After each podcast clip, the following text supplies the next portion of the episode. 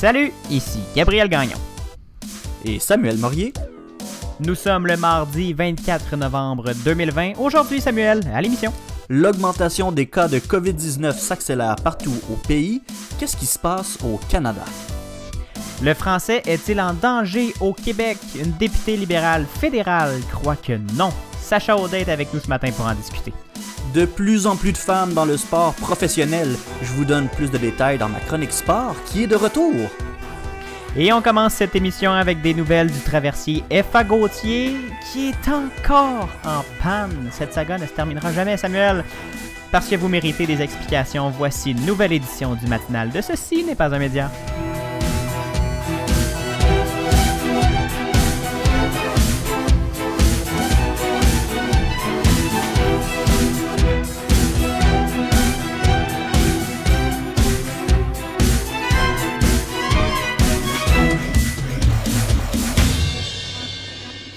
Bonjour Samuel.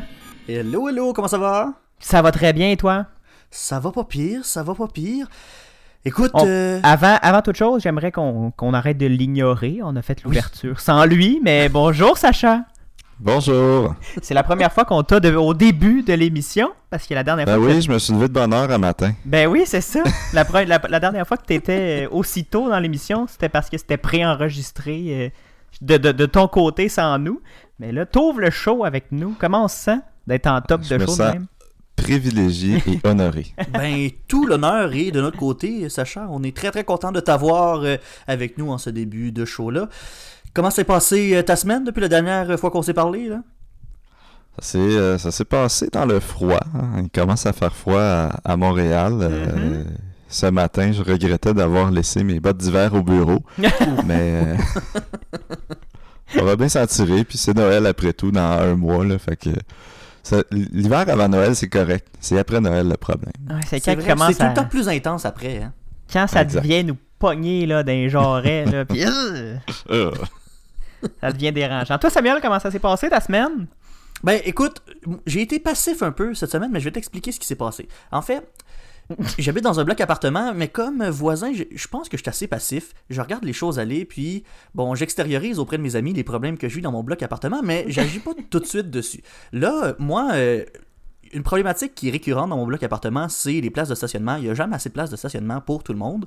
Puis mon propriétaire, l'année dernière, a dégagé une partie de, de son terrain en avant pour que je puisse me stationner sur le gazon. Euh, Sympathique. devant le bloc. Oui. Puis cette année, il a décidé de répéter euh, l'exercice. Donc, il a mis des poteaux euh, de bois sur le gazon pour dire à la déneigeuse de déneiger cette partie-là pour que je puisse me stationner. Mais là, ça fait comme une semaine que la même voiture qui est stationnée devant, et là, moi, je la regarde de loin. Eh, Et j'attends impatiemment la première neige pour aller mettre ma petite note passive-agressive dans son windshield. Dire Hey chum, t'es à ma place! Donc c'est ça, là je suis passif, j'observe. Bon, t'observes attentivement. C'est tu sais qui? C'est c'est- tu es à qui cette auto? Ouais, aucunement. Ah, En plus, elle est comme stationnée à 1 mètre du, du, du, du petit trottoir. Là. Fait que c'est vraiment mal stationné. Je pense qu'il va y avoir deux commentaires passifs-agressifs ce matin. Un, t'es vraiment mal stationné. Deux, t'es devant ma place. si elle écoute notre émission, on la salue. Tu peux te tasser. Oui, ben c'est ça. J'ai- Je vais, je vais lui conseiller de- d'aller prendre une autre place euh, un petit peu plus loin dans la rue s'il veut. Mais Puis là, c'est pas à ce moment-là qu'on nomme ton adresse pour que cette personne-là puisse se reconnaître. Ah ben je pense Ouais, que... Je préférais pas. Ouais. en permanence maintenant diffusé sur les internets. T'as-tu quelque chose de cocasse à nous raconter, toi, Gabriel, rapidement avant de commencer? Ah, cocasse! Euh, je sais pas. euh, non, euh, il, a, il a fait froid. Mon auto a démarré comme il faut. euh, la rue proche de chez nous est rouverte à la circulation. Est réouverte? Est réouverte. Ouais, je pense Rouverte. que c'est ça. Rouverte, je sais plus. Je le sais jamais. ce- cette Elle est ouverte à nouveau. Elle est à nouveau circulable. Oui. Et ah ben, parlant de cette rue, c'est ils ont installé des sens uniques. Il y a, il y a les rues Donc, t'es sur le perpendiculaires. plateau?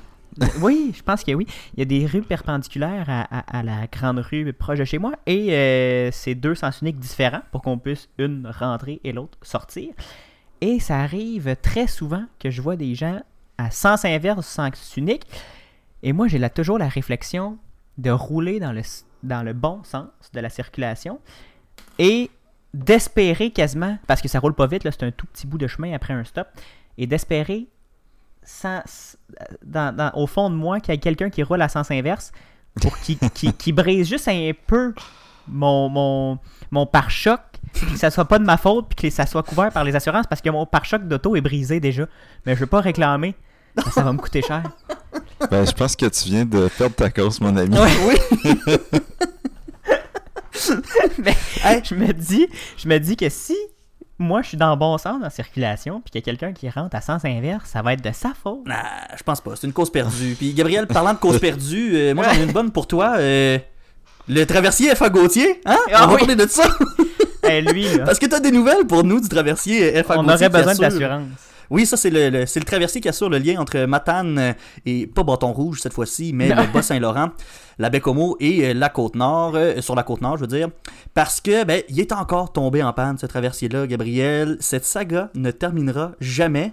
On se croirait quasiment dans, une, dans un épisode du cœur à ses raisons tellement c'est absurde. La nouvelle n'a pas encore été ébruitée, mais l'autopsie de mon père a révélé qu'il avait été empoisonné. Empoisonné Empoisonné Empoisonné Je le crois. Oh oui, le cœur a ses raisons, c'est la très bonne comparaison, Samuel. Sacha, je voulais que tu sois avec nous pour euh, en parler ce matin parce que c'est un dossier qui est aussi politique. Mhm. C'est un chaos sans fin, cette situation de traversier. Samuel, pourquoi on en parle ce matin, c'est que jeudi soir, il y a une une bonne quantité d'huile qui s'est échappée du traversier au port de Bécomo. Et là, il y a un témoin qui a raconté à Radio-Canada que des estacades, des petits murs, ont dû euh, être érigés pour récupérer l'huile. Ça regarde pas bien pour euh, le traversier, Samuel, parce que là, il va falloir regarder à l'intérieur des propulseurs et on apprend que ça se peut qu'on ait besoin de sortir le bateau de l'eau pour le mettre en cale sèche. Cale sèche, c'est ça veut dire qu'on va devoir le retirer pour une bonne période de temps, plus longtemps que si était, on pouvait seulement le réparer dans l'eau. Va falloir encore le retirer. Pourquoi on peut pas faire ça dans, dans l'eau, justement? Veux-tu rire, Samuel? Ben oui. Parce qu'il est rendu là, Oui. euh, Qu'est-ce qu'on peut faire d'autre que de rire? cette situation-là. C'est ça. Contrairement à d'autres navires qui utilisent la même technologie que le FA Gautier, comme le Bella des à Rimouski, c'est impossible de retirer les propulseurs du FA Gautier de l'intérieur du navire pour les inspecter. Donc, on ne peut pas le laisser dans l'eau. Il faut absolument le retirer pour les inspecter. Mais pour le Bella, le Bella des à Rimouski, on peut faire ça. Mais comme le malheur du FA Gautier continue de s'acharner, on peut pas. La Société des traversiers du Québec, la STQ, dit qu'il est trop tôt pour confirmer ou infirmer quoi que ce soit concernant la, possibilité de cale sèche, mais il s'agirait bel et bien d'un scénario qui a été évoqué au sein de la société selon Radio-Canada. Mais là, Samuel, concernant la possibilité d'une autre absence prolongée du traversier qui a été mis en service il y a à peine 5 ans, la STQ explique que les analyses euh, se poursuivent sur le bateau et elle ajoute aussi que le service est maintenu par le SAREMA 1 jusqu'à nouvel ordre. Mais l'affaire qui ajoute à toute cette saga, c'est que le SAREMA, le SAREMA 1 était déjà supposé remplacer le FA Gautier qui était en arrêt de service pour son inspection annuelle. Sauf que le 23, oct- le 23 octobre dernier, Oui. le Sarema avait percuté le quai. On a donc dû appeler le CTMA vacancier pour le remplacer, le remplaçant. Ce qui a coûté 960 000 aux contribuables entre le 28 octobre et le 15 novembre. Et là, on a sorti Gautier de ses vacances. Et là, il y a la panne de propulseur. Ça s'arrête plus. Je vous rappelle, Samuel, que le 29, le 29 octobre dernier, on apprenait que la vérificatrice générale du Québec, Guylaine Leclerc, concluait dans un rapport que la STQ n'avait pas été assez outillée pour mener à bien la construction du navire FA Gautier qui fait justement, comme tu l'as dit, la liaison entre Matane et la Côte-Nord. Des procédures ont été bâclées, de l'argent a été dépensé pour rien et le service est sporadique, on peut dire ça comme ça, et on en paie encore le prix, Samuel. Donc une belle saga qui ne finit pas de finir, et là, d'autres problèmes s'ajoutent à tous ces problèmes de traverse dans le nord du Québec. C'en est. Moi, je connais un, député de Matane qui doit être très content de cette situation-là. Oui, effectivement. Oui, on le salue. Pascal Bérubé qui, euh, qui, euh, qui est magnifique sur Twitter. On le là. Il y a, il y a tellement plus de mots pour décrire cette situation-là. Mais c'en est, est Ouais. ridicule pour vrai de, de cette situation-là. Et tu parlais d'un rapport, Gabriel. Dans ce même rapport-là, on apprenait que 54 défauts jugés non corrigibles par le constructeur et ayant des impacts sur la qualité ainsi que sur l'efficacité et la sécurité du fonctionnement du navire n'ont pas été réparés ou compensés financièrement par euh, le constructeur. Fait que ça regarde vraiment, vraiment pas bien. Là. Ah, c'est ridicule, c'est un- du grand n'importe quoi. Ça, tu viens de citer justement le rapport de la vérificatrice générale qui déplore un grave manque de compétences à la Société des traversiers du Québec. On en rit, là, Samuel, parce que rendu là, on peut plus, on peut plus faire autrement, mais c'est, c'est, c'est ridicule cette situation-là et ça coûte très cher au gouvernement du Québec. Ben merci, Gabriel. Vous écoutez le matinal de Ceci n'est pas un média. Tout de suite après la chanson, Sacha Audet sera avec nous pour une édition en direct, cette fois-ci, de son bulletin Paul Express. Oui, Sacha, tu vas venir nous expliquer dans quelques minutes l'histoire de cette députée libérale montréalaise euh, qui croit que le français n'est pas en danger au Québec et elle a été sermonnée par la ministre responsable du français au Canada, Mélanie Joly. Mais pour le moment, voici Joël Martel avec sa chanson Le mec humain tiré de son EP Le mec Oui, EP. C'est une demande spéciale de euh, Sacha justement qui nous a fait découvrir ça ce matin, c'est bien rigolo. C'est tout de suite au matinal de Ceci n'est pas un média en podcast et à CFAC 88.3 FM. Le mec matin, je me réveille dans mon mec lit. Ma Mac maison, dans ma mec ville. Je mets mes mecs bobettes, je mets des mecs pas propres. Un mec pantalon et une mec chemise. Hey, je mets ma mec cravate, je prends ma mec valise. Avec ma mec voiture sur la mec autoroute. Hey, je respecte les mecs, limite de vitesse. J'arrive au McDonald's et je prends un mec sandwich. Je suis un mec, un mec. Humain, humain, 100%, McDonald's. Un mec, un mec. Humain, humain, 100%, McDonald's. Et toute la mec journée, je suis au mec bureau, à mon mec ordinateur, avec mes mecs collègues. Et mon mec patron m'apporte un mec café. Pour ma mec pause, c'est un mec mec sympathique. Et à la mec soirée, je regarde la mec télé. Sur mon mec divan, en mangeant un Big Mac. Et je brosse mes mecs dents et je vais au mec lit. Et je fais des mecs rêves jusqu'au mec matin. Je suis un mec, un mec humain, humain, 100%, McDonald's. Un mec, un mec humain, humain, 100%, McDonald's.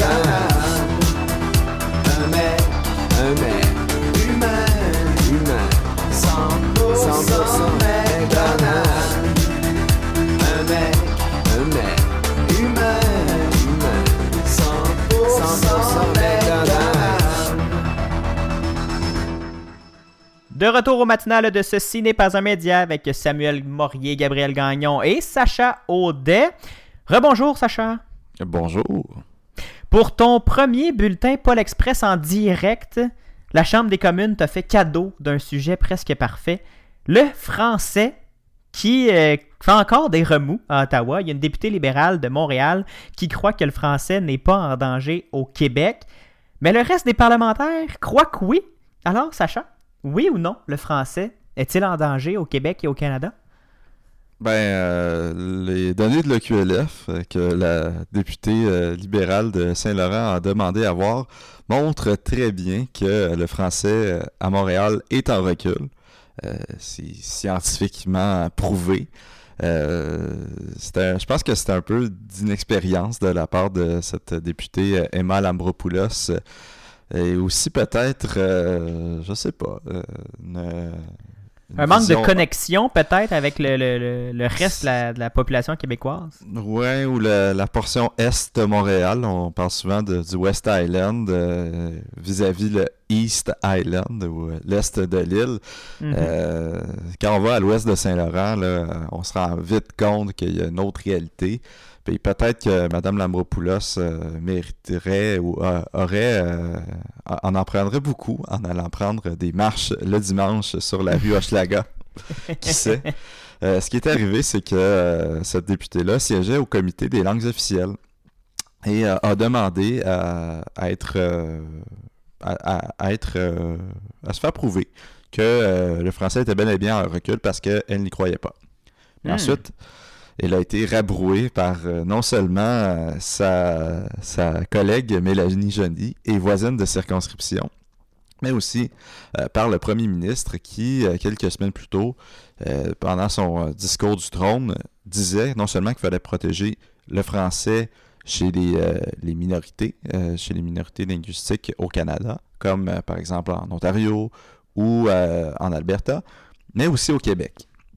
Et là, euh, ça montre euh, que le Parti libéral aura des croûtes à manger pour reconnecter avec le Québec. Parce Oui. que la dernière semaine n'a pas été très, très facile pour eux. Et la prochaine semaine euh, ne s'enligne pas plus facile pour eux non plus. C'est quand même surprenant de voir à chaque fois là, les, les voir se mettre les pieds dans les plats, un plat après l'autre, ou un, pas après l'autre, devrais-je dire. Mais justement, tu dis qu'ils se mettent les pieds dans les plats parce que les libéraux continuent de faire les manchettes. Mhm. Ils veulent que les nouveaux citoyens canadiens prêtent serment à la Constitution. Ouais. Une Constitution que le Québec, je le rappelle, n'a toujours pas signée. Exactement. En fait, euh, c'est ici d'une recommandation euh, du ministre de l'Immigration qui disait que euh, les, les nouveaux citoyens pourraient prêter serment à, à des valeurs, à, à un accord à des, euh, des lois qu'on a en commun. Et les libéraux sont allés un peu trop loin en suggérant que les, les citoyens prêtent serment, les nouveaux citoyens prêtent serment à la Constitution. Euh, ce que le Bloc a refusé immédiatement Oui. de faire. Donc, on voit que les libéraux, ils sont un peu déconnectés avec euh, le Québec en ce moment, puis ça va sûrement profiter à d'autres formations politiques, comme le Bloc québécois à Ottawa, mais sûrement aussi à, à la CAQ euh, au Québec. Et aux conservateurs. Et aux qui- conservateurs. qui sont qui ont depuis toujours prôné une certaine autonomie des provinces puis un- un- un- une décentralisation du gouvernement fédéral. Mhm. Mais sur des enjeux nationalistes, euh, je crois pas que le Parti conservateur a tant de gains à faire que ça. Mhm. On se rappelle de l'époque Stephen Harper. Au Québec, il n'y avait pas tant de députés que ça. C'était quand même une Non. grosse époque pour le Bloc québécois. Euh, de l'époque de Gilles Duceppe, au milieu des années 2000, où il réussissait à faire élire euh, une cinquantaine de députés. Mhm. Donc, euh, je pense qu'il y a un potentiel de croissance, pas nécessairement pour les conservateurs, mais plutôt un potentiel de décroissance chez les libéraux en se comportant comme ça. Et là là, ça va être à suivre, Samuel. Euh, Samuel, mais ça va être à suivre, Sacha. Oui, je suis habitué hein, d'avoir. euh, Samuel, il peut suivre aussi. hein. mais oui, ça va être à Je suivre. vais regarder ça avec attention. Cette, euh, ce, ce débat-là qui, qui s'annonce encore rouleux pour le Parti libéral, qui, comme tu l'as dit, ne semble pas euh, savoir sur quel pied danser dans la province du Québec, comme il aime le rappeler. Merci beaucoup, Sacha. Avec grand plaisir. Après la pause, Ça va mal dans l'Ouest. L'Alberta dénombrait dimanche près de 1600 nouvelles infections à la COVID-19 et on observe d'importantes remontées des cas dans les autres provinces. Je fais le point sur euh, la question de la COVID-19. vous méritez des explications, mais vous méritez aussi d'être divertis. Réécoutez la musique diffusée à l'émission grâce aux playlists Spotify et Apple Music. Écoutez-les au ceci n'est pas un média.com par oblique musique.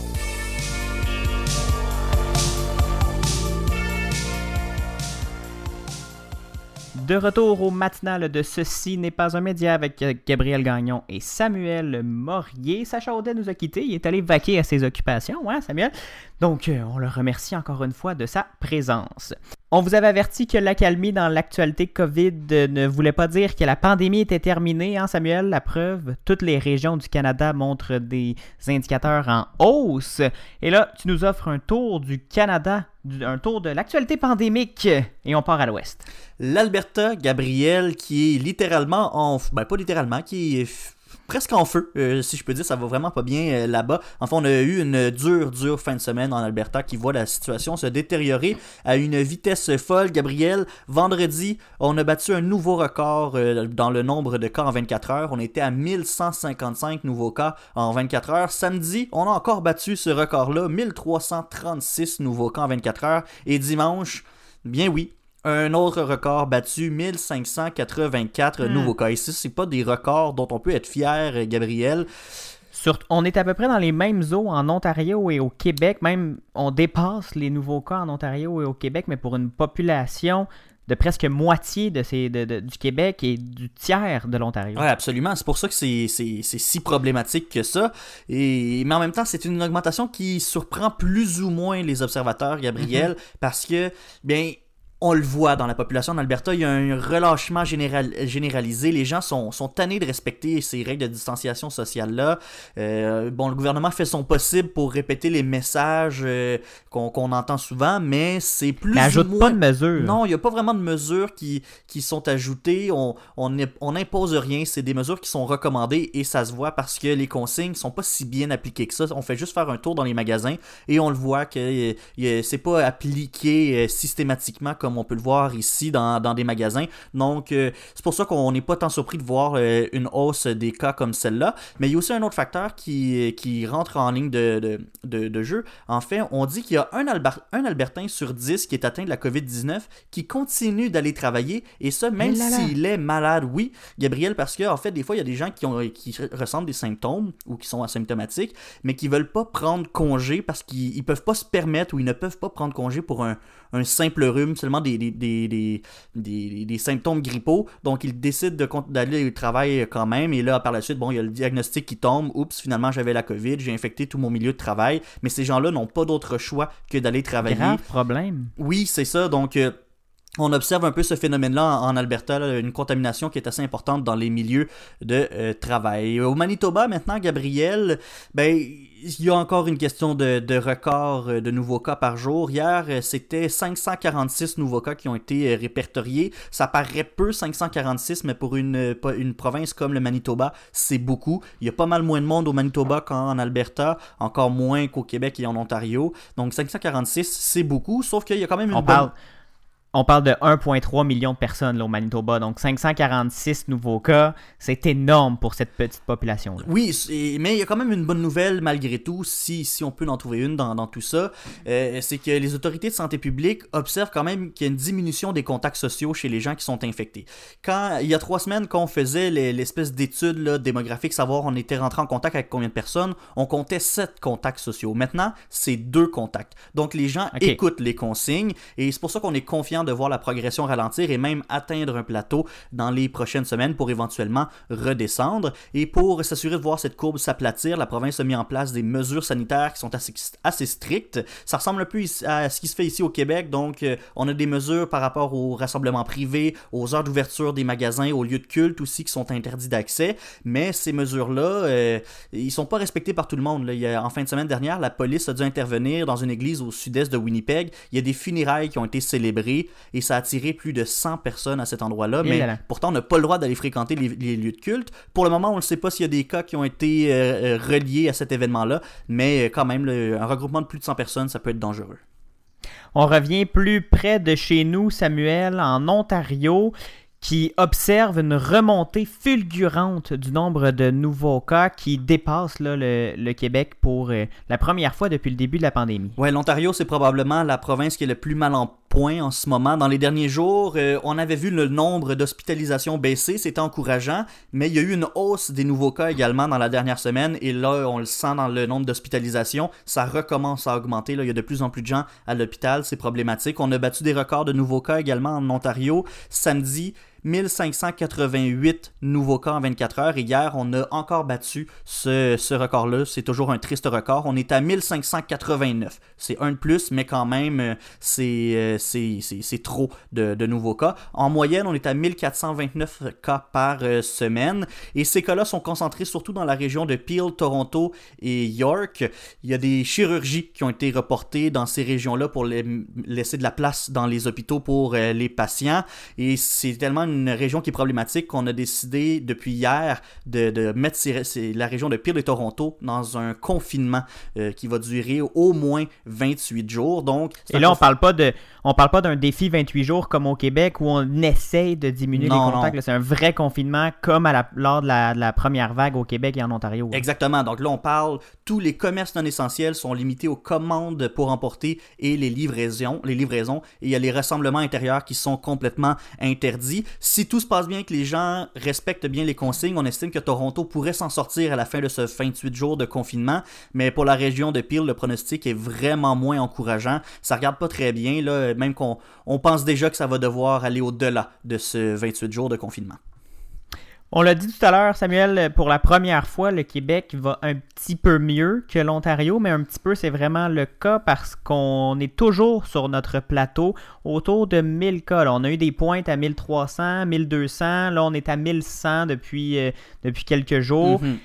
Est-ce qu'on va se rendre à Noël? Ben, c'est ce qu'on ce qu'on se pose comme question. Là. Hier, le Québec comptait 1164 nouveaux cas de coronavirus et 13 décès supplémentaires. On a 191 décès cette Et là. semaine. C'est un bilan qui est lourd, Gabriel, mais ça fait deux semaines qu'on a à peu près les mêmes chiffres. Donc, on observe une certaine stabilité et dans le nombre de nouveaux cas, on observe une tendance à la baisse de, de ce côté-là. Tu le dis, on avait un plateau de 1000 cas pour pendant environ 5 semaines. Alors, ensuite, on ça avait augmenté autour de 1300 et là, ça recommence à descendre. On revient plutôt au plateau des 1000. Peut-être que euh, si ça- tout se passe bien, que les, les- le confinement en zone rouge fonctionne bien, on pourrait redescendre en bas du 1000 cas. Mais euh, quand même, il y a encore des endroits qui sont problématiques. À la vi- dans la ville de Québec, il y a la congrégation des Sœurs de la Charité qui retient l'attention, Mhm. Gabriel.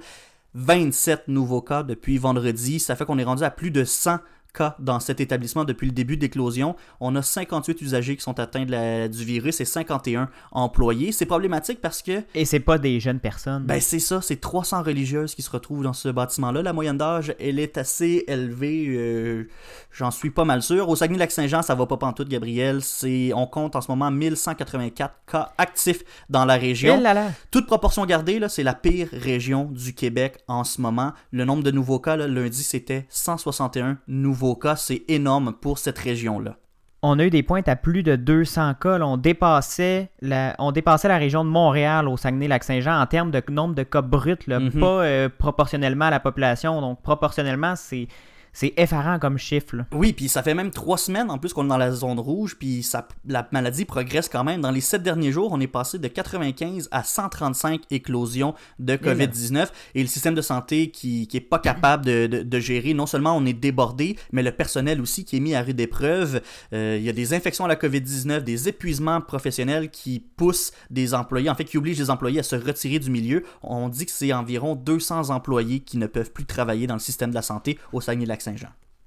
S'il y a une région qui va bien au Canada, Samuel, c'est les maritimes euh, qui euh, a 1, 2, 3, 4 nouveaux cas euh, par jour depuis, euh, depuis longtemps. Et c'était entre autres probablement grâce à la bulle atlantique. Mais là, il y a des provinces qui se séparent de cette bulle et qui veulent rouvrir. Oui, la bulle atlantique euh, n'est plus, Gabriel. En fait, cette bulle-là, en fait, c'était depuis juillet. Les habitants des quatre provinces de l'Atlantique pouvaient voyager librement d'une province à l'autre dans, dans ce qu'on appelait la bulle atlantique, sans devoir euh, respecter une période de quarantaine de 14 jours. C'était euh, comme d'habitude dans ces quatre provinces-là. Mais voyant la deuxième vague arriver dans les provinces de l'Atlantique, il y a eu des éclosions au Nouveau-Brunswick. euh, et donc, ça, ça- il y a un peu d'incertitude qui s'en vient de ce côté-là. Et il y a Terre-Neuve-et-Labrador ainsi que l'île du Prince-Édouard qui ont décidé de quitter la bulle et de faire euh, cavalier seul de ce côté-là. Donc les gens qui rentreront dans ces provinces devront dorénavant respecter le 14 jours de quarantaine. Ah oui, je me, je me rétracte. C'est donc pas. On, on ne rouvre pas la prov- les provinces, on les referme sur elles-mêmes. Oui, c'est ça. On veut, on veut éviter que le virus euh, atteigne ces, ces provinces-là. Ça se passe bien. On veut que ça continue comme ça. D'accord, c'est plus clair, mais désolé de la confusion. Samuel, il y, a un territoire au Canada qui inquiète particulièrement, nonobstant toutes les provinces qui, qui- ont beaucoup de cas. Il y a une population très vulnérable dans le nord du pays.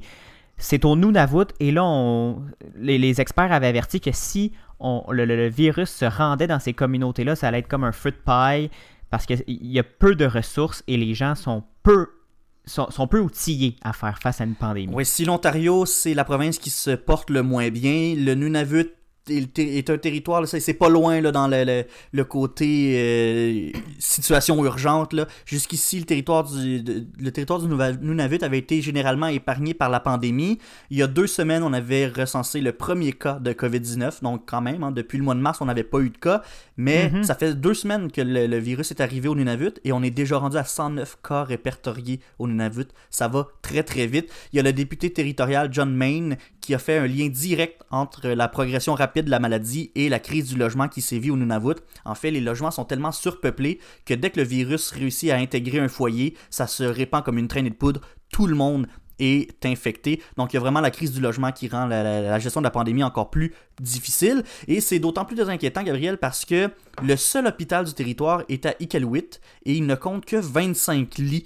Donc, il n'y a pas beaucoup de place pour, pour du monde et il n'y a même pas de- d'unité de, soins intensifs. On a un centre médical également dans un autre village qui compte 6 lits, mais on s'entend, à 31 lits, on ne sera pas capable de faire face à une pandémie. Si, euh, s'il y a un, un patient qui développe des complications, on n'aura pas d'autre choix que de l'envoyer dans un hôpital du Sud, mais ça va pas bien dans le Sud non plus. Donc, on est face à une véritable problématique. Puis, juste pour mettre les, les perspectives, là, on parle de 109 cas, mais sur une population de seulement 38 000 personnes.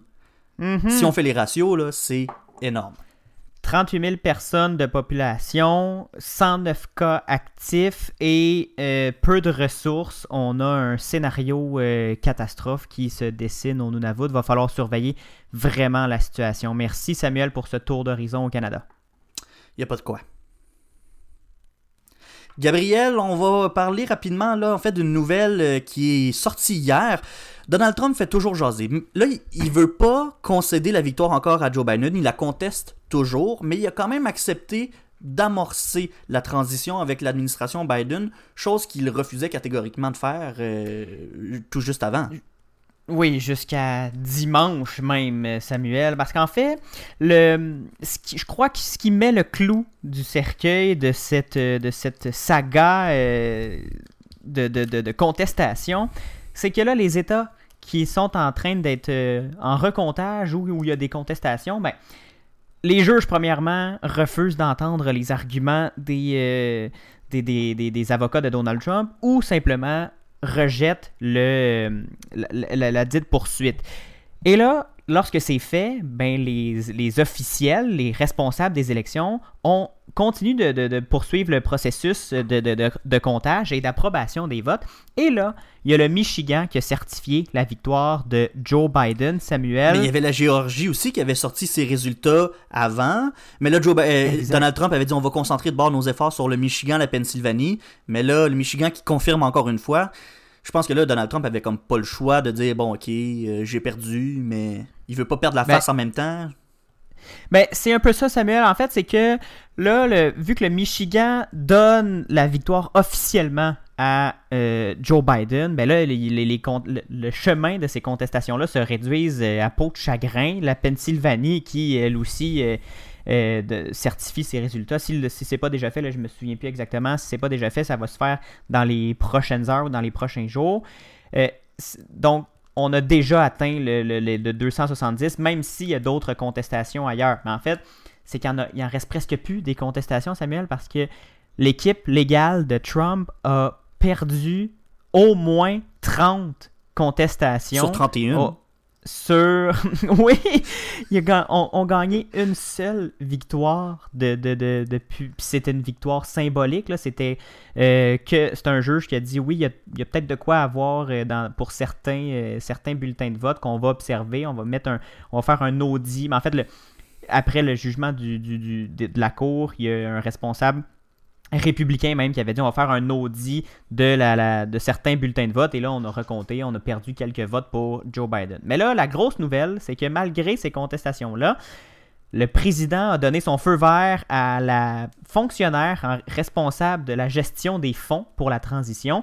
Il autorise le déblocage de cet argent-là pour la donner au nouveau cabinet qui se dessine de Joe Biden pour qu'il puisse au moins rentrer à la Maison-Blanche et avoir les accès nécessaires pour s'installer et voir comment fonctionnent euh, le- le- les dossiers, où les dossiers s'en vont. Donc, on a une transition qui, euh, qui, qui se lance officiellement. Mais comme tu l'as dit, euh, Donald Trump ne concède pas la victoire. Il dit qu'il poursuit ses, ses contestations judiciaires. Peut-être probablement qu'il ne concédera jamais, en fait, Samuel. On a soulevé cette hypothèse-là euh, lorsque Joe Biden a été déclaré vainqueur.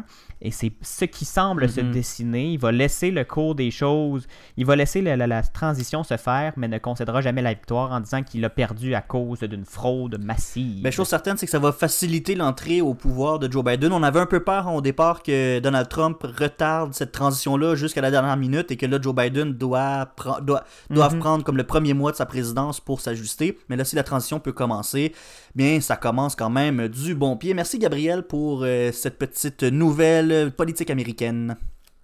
Ça fait plaisir. On surveille ça pour Oui, on va aller prendre une pause musicale. Et là, Gabriel, c'est ta découverte, je pense, euh, depuis la semaine dernière. C'est Adélaïde. Tu nous on nous présente une autre chanson d'Adélaïde. Oui, on s'en va encore écouter du Abélaïde qui, qui me fait euh, vibrer depuis la semaine dernière. Donc, je, je répète euh, l'expérience. On s'en va écouter L'enfer, c'est l'autre, seulement si tu le crois, par Abélaïde. Au retour, Samuel, on parle de sport. C'est le retour de ta chronique sport. Quoi ça sert De toute manière, je crèverai seul au fond de mes peines. À quoi ça sert De toute manière, mes amitiés furent toutes vaines. À quoi ça sert De toute manière, le vide qui m'habite pour solitaire. Ouais. À quoi ça sert De toute manière, je suis l'heureux élu de mes vieilles erreurs. Et maintenant que j'abandonne, je prie que ma chute s'arrête dans tes bras. Que ton regard me fredonne l'enfer, c'est l'autre seulement si tu le crois. Et je me souviens de ma chance en dépit de nos genoux amis si bas. Et bien que timide, je préfère que l'on danse. Il semblerait que mes anges et mes démons se battront ma mort. Reste sans crainte, je m'en sors, je m'en sors. Levé au calme de ton cœur, j'ai oublié de perdre espoir. Et ma mémoire largue les amarres, et je m'endors, je m'endors.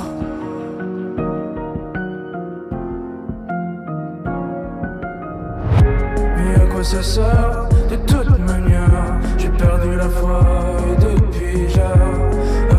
quoi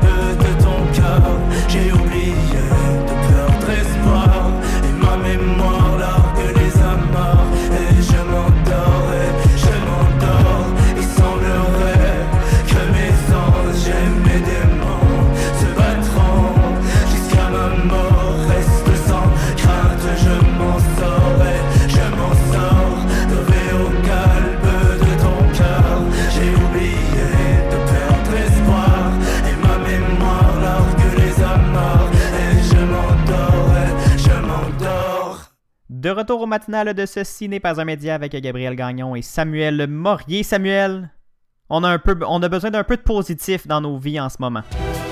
Le sport. Le tir et le but! Il l'a frappé! Il l'a frappé loin à Boston et là à Toronto! Oh, avec Samuel Morier. En plein confinement, plus que jamais, je pense, on a besoin de se changer les idées. Et quoi de mieux que de parler de sport, Samuel? On commence avec une grosse nouvelle, un plafond de verre qui éclate. Les Blackhawks de Chicago qui accueillent une première femme dans leur haute organisation.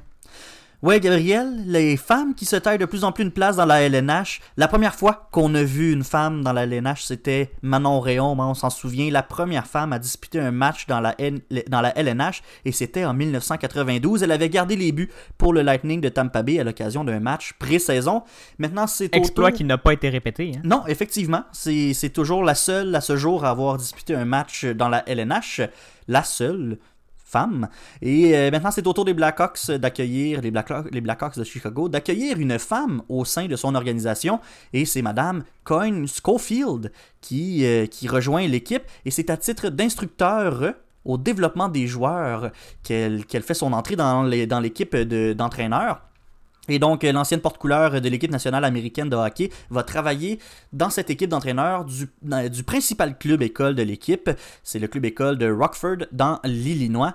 Et elle euh, agira également à titre de spécialiste de la croissance du hockey mineur. Donc, c'est elle qui va accueillir les, euh, les, les- la relève de l'équipe et qui va les développer. Qui sait, peut-être, ce sera les prochaines vedettes des Blackhawks de Chicago qui seront passées par euh, l'équipe de Madame Schofield. Et donc, euh, comme je le disais, on commence à voir tranquillement les, de- des femmes se tailler une place hein, dans la LNH. Il y a de plus en plus de femmes qui intègrent ce Boys Club. Il y a Hayley Wickenheiser, hein, qu'on qu'on connaît bien. C'était la capitaine d'équipe Canada lors des Jeux olympiques de Vancouver et de Sochi. Elle est maintenant directrice adjointe du développement des joueurs chez les Maple Leafs de Toronto. Donc une autre femme qui a réussi à se tailler une place. Et il y a aussi la nouvelle équ- équipe d'expansion, le Kraken de Seattle, qui compte deux femmes dans son Ah ben. équipe, euh, Gabrielle, Camille Granato, qui est recruteur professionnel, et Alexandra Mandriki, qui est directrice de la stratégie et de la recherche. Moi, je trouve ça, euh, je trouve ça bien le fun pour vrai de voir des femmes euh, s'ajouter à des équipes comme ça. Ça aide à, à rendre le sport plus accessible, j'ai l'impression. Bon, c'est peut-être encore dans le management des équipes, mais ma- malgré tout, je pense que ça permet aux jeunes filles de s'intéresser au sport, puis de rêver une carrière dans ce sport-là. Moi, c'est la preuve en fait que le hockey, c'est pas juste un, un sport de gars. Moi, je trouve ça bien, bien le fun. Ben oui, puis on le sait depuis longtemps hein, que le hockey, c'est pas juste un sport de, de, de grands garçons ou de petits gars. Ben, il, y a des, il y a des filles depuis toujours dans les équipes juniors hein, au, de- de- au hockey. Et euh, là, c'est le fun de voir qu'il y a des gens qui, qui rentrent, des femmes, des femmes qui rentrent dans la, la gestion. Ben, peut-être, comme tu l'as dit, qui sait, qu'il va voir, on va bientôt revoir une femme euh, disputer des matchs dans la LNH. On va peut-être voir un de- jour une, une entraîneur en chef, peut-être. Ah, ça, ça, ça serait l'autre plafond, l'ultime plafond de verre. Je pense que euh, ouais, crois, ouais. pour, pour les femmes, ça serait bien le fun de voir ça. On change de sujet maintenant, Samuel. Le pape François a reçu, a reçu de la visite pour le moins surprenante hier. Est-ce que tu es sûr qu'on est encore dans, la chronique sport, Samuel, ou on n'est pas à, second regard? Non, non, on est encore dans ma euh, chronique sport. C'est vrai que ça fait drôle hein, quand même de parler du pape et de sport en même temps. C'est quand même pas des, des univers qui communiquent bien bien. Hein. Ils sont souvent chacun de leur bord. Mais là, je suis pas en train de vous dire que le souverain pontife a organisé un, un tournoi de pétanque. là. C'est pas ça le sport euh, que, que je veux vous parler. Non, en fait, le pape François recevait la visite de plusieurs joueurs de, de basket de la NBA pour parler de racisme et de justice sociale, Gabriel. Ah ben, Ben, écoute, c'est surprenant, oui, mais en même temps, pas tant. Euh, le pape François, on le sait, on le connaît, c'est un, c'est un homme qui est très empathique et qui est très sympathique aussi, mais dans ses discours, dans ses apparitions publiques, il va souvent dénoncer la discrimination et le racisme. C'est quelqu'un qui a des valeurs sociales très fortes. Euh, il, il, il fait même souvent... euh, il est critiqué à l'intérieur de oui, l'église. c'est même. ça, c'est ce que j'ai. Ouais, effectivement. Même l'Église le critique pour ses positions qui sont très progressistes sur certains, sur certains trucs. Mais euh, là, il y a, à la demande des joueurs, il y a une discussion qui a été ouverte avec le pape pour parler de racisme. Et euh, cette rencontre-là a été organisée au Vatican. Donc, il y a quelques joueurs là, qui ont Rien pris l'avion et qui sont allés rencontrer le souverain pontife au Vatican. La NBA qui a quand même On espère été- qu'ils se sont, euh, on espère qu'ils se sont quand même isolés là, puis qu'ils ont été testés. Parce que le pape est pas jeune. Oui, il est pas jeune, puis il a juste un poumon. Hein? On, on se Ouais, rappelle. en plus. Qui est- fait que euh, c'est pas celui qui est. tout cas, il a l'air fragile, pareil. Là, puis on l'aime bien, François. Fait que bon, on veut pas le perdre. Mais, et puis, c'est pas, c'est pas pour rien non plus que la, ça soit des joueurs de la NBA qui décident de, de- de faire cette, euh, cette initiative-là. Parce que la Ligue de basket a quand même été ébranlée par les tensions raciales aux Mhm. États-Unis au printemps dernier. Les Bucks de Milwaukee ont même boycotté les séries éliminatoires contre le Magic d'Orlando parce qu'ils voulaient soutenir Jacob Blake, qui est un Afro-Américain de 29 ans qui a été grièvement blessé par la police de Kenosha, qui est, un- qui est une ville dans le même état que Milwaukee. Donc, cette équipe-là avait pris une décision qui était très, très politique et très lourde symboliquement. On se rappelle qu'il y a des joueurs qui ont perdu, des, qui ont perdu leur carrière en, en voulant faire un geste de ce type-là, mais là, c'est une équipe complète qui a fait ce, ce geste-là. Et donc, euh, c'est très symbolique, mais la discussion avec le pape, c'en est un autre geste très symbolique. Là, quand même, on a monté une Dream Team avec des joueurs d'un peu euh, de, de quelques équipes différentes, puis on a traversé l'Atlantique pour aller rencontrer le pape et partager ces avec, euh, avec le souverain pontife. C'est des beaux messages d'espoir quand même, puis euh, je trouvais que c'est important de vous en parler de, points positifs, parce que des fois, l'actualité, euh, ça peut être un peu sombre. Ben oui, on le sait, hein, surtout dans cette émission-là. On comprend que c'est, ça peut parfois être nécessaire de sourire un peu, surtout en ces temps de pandémie. Merci beaucoup, Samuel, pour cette, euh, ce retour de cette chronique sport. Ça m'a fait le plus grand plaisir, Gabriel. On va prendre une courte pause, là, quelques minutes tout au plus, et au retour, on parle euh, du Great Reset, une théorie qui fait peur aux conservateurs. Est-ce que c'est une théorie du complot, une vraie théorie? Gabriel, tu nous démêles tout ça pour nous. C'est tout de suite au matinal de Ceci n'est pas un média. Vous écoutez le matinal de Ceci n'est pas un média.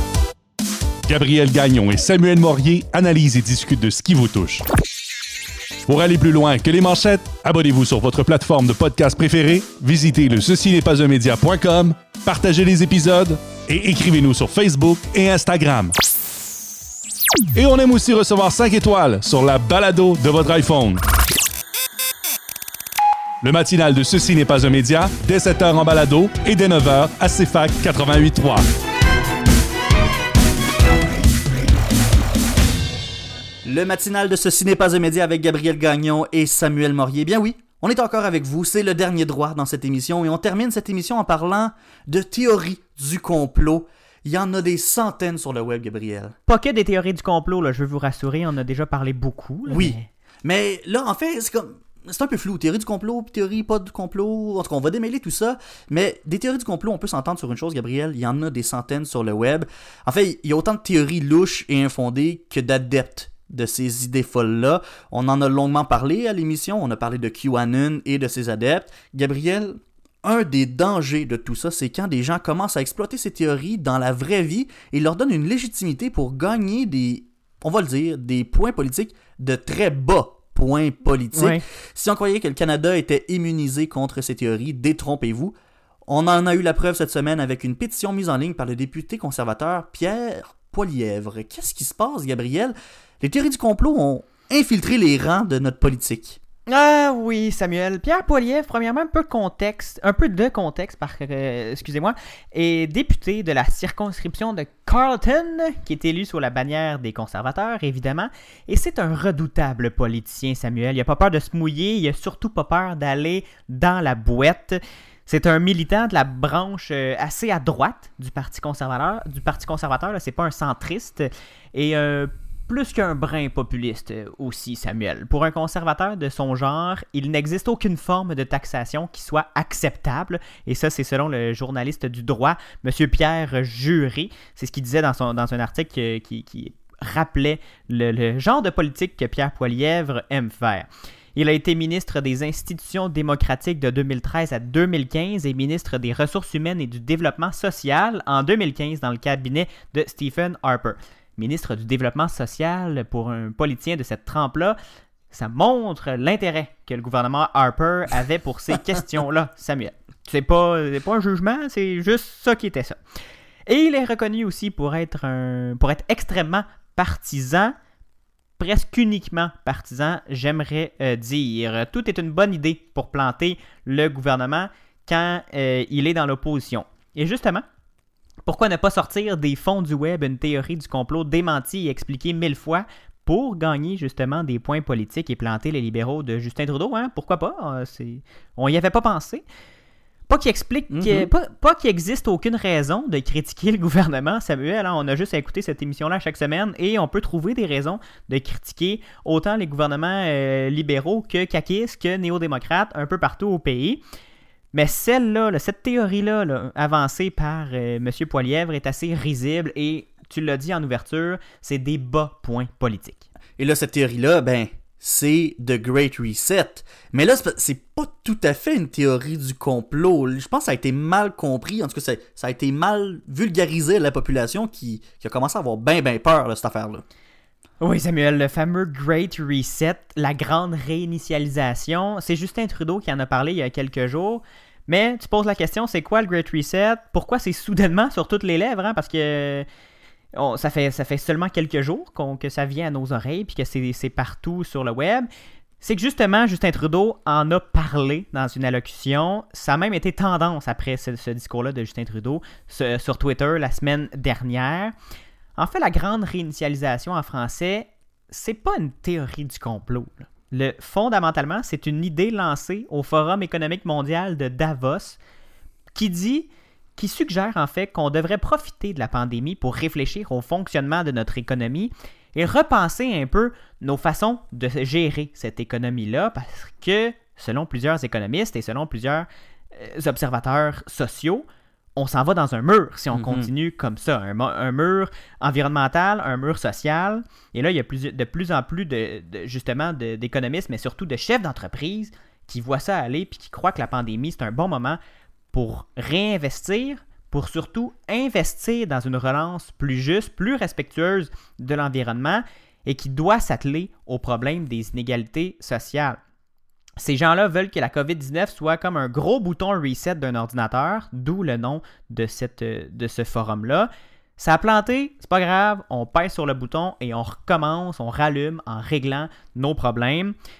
Évidemment, hein, Justin Trudeau, on le connaît, virtueux comme il est, il croit que c'est une excellente idée et il en a parlé et il a mentionné cette grande réinitialisation de l'économie.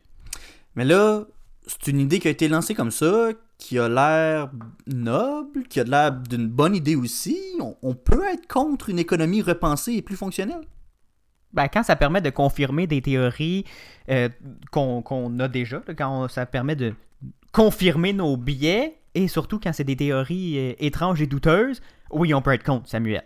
Euh, on peut surtout être contre quand on est un conservateur comme Poiliev et qu'on veut faire des points politiques. Une économie plus juste, Samuel, ça implique des règles, du partage et des taxes. Si on- Ouais. Ouais, lui, il aime pas ça, hein? tu, tu vois le dessin, là, tu vois le portrait. Tout ça donne beaucoup de boutons à Pierre Poilievre. Alors, il a décidé de sauter à pieds joints sur l'idée de Davos, qui n'est pas un collectif de gauche. Hein? C'est pas, euh, on n'est pas sur Urbania, là. C'est, un, c'est, un- c'est des riches gens de droite, on s'entend. Et il dénonce le projet d'une soi-disant élite mondialiste qui met de l'avant un, gouvernement mondial et qui veut, euh, qui, veut faire, qui veut resetter nos, nos façons de vivre. Le problème, en dénonçant cette façon, de cette façon-là l'idée, c'est qu'il donne raison aux complotistes qui la voient comme la prochaine étape de la grande machination qu'est la pandémie. Que, que la pandémie a été inventée par les mondialistes pour détruire l'économie, faire tomber la démocratie et imposer un gouvernement mondial et autoritaire. On ne reviendra pas sur ces euh, théories euh, sans sens, là, vous comprenez le principe. Ouais, je, comprends. On sait tous qu'il n'y a rien de mieux que d'espérer que Donald Trump s'accroche au pouvoir hein, de façon autoritaire pour défaire un gouvernement démocratique qui veut installer un gouvernement autoritaire.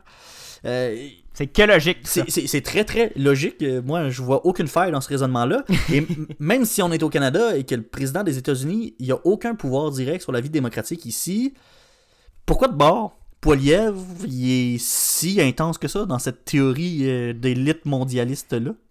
Ben, c'est justement ça, parce que il voit qu'il y a un terreau fertile à, à utiliser pour faire des petits points politiques. Et il a lancé, je, je sais pas si c'est euh, à tout hasard ou s'il y a une réflexion derrière, mais il a lancé, il a lancé sa pétition euh, seulement sur son site internet euh, anglophone. Euh, il dit les Canadiens doivent se défendre contre les élites mondiales qui se nourrissent des peurs et du désespoir des gens dans le but, dans le but d'imposer leur prise de pouvoir. Rien de moins, Samuel. Ah oui.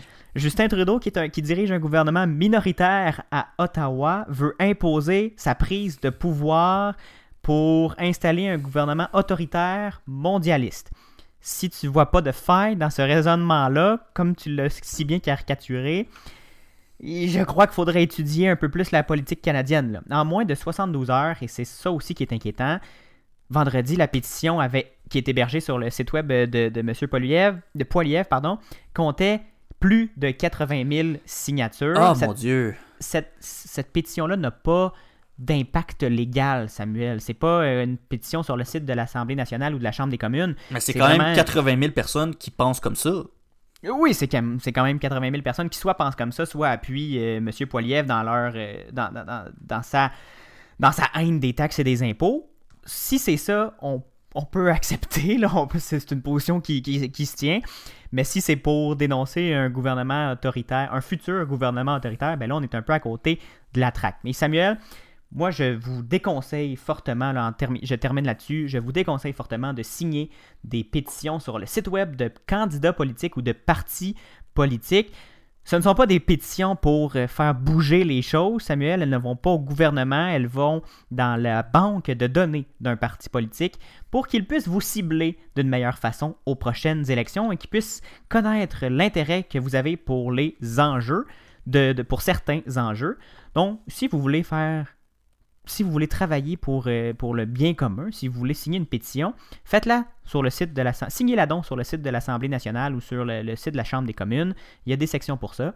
C'est mieux géré et vous savez qu'il y a des, des fonctionnaires puis des, des députés qui vont pouvoir s'en servir en débat et faire changer les choses. Mais une pétition sur un site de parti politique, c'est toujours un peu douteux. J'aime ça que tu nous finisses ça sur un conseil euh, de devoir citoyen comme ça. Quand même. On est là pour ça. On, on est, on est une émission d'affaires publiques. On, on va se dire comme émission de service. Merci, euh, Gabriel. Ça fait plaisir, Samuel. C'est ce qui conclut d'ailleurs cette édition du 24 novembre 2020 du matinal de Ceci n'est pas un média. On finit ça en beauté, en sourire, Samuel. Merci beaucoup d'avoir été là. Merci à toi, Gabriel. Merci également à Sacha d'être venu nous voir en début d'émission pour son Pôle Express. Et on se donne rendez-vous mardi prochain dès 7h en balado et 9h au CFAC 88.3 à Sherbrooke. Vous connaissez la chanson Facebook, Instagram, recherchez Ceci n'est pas un média et visitez notre site web ceci n'est pas un média.com pour réécouter nos épisodes, vous abonner au balado sur toutes les plateformes et écouter nos playlists de chansons diffusées sur Spotify et Apple Music.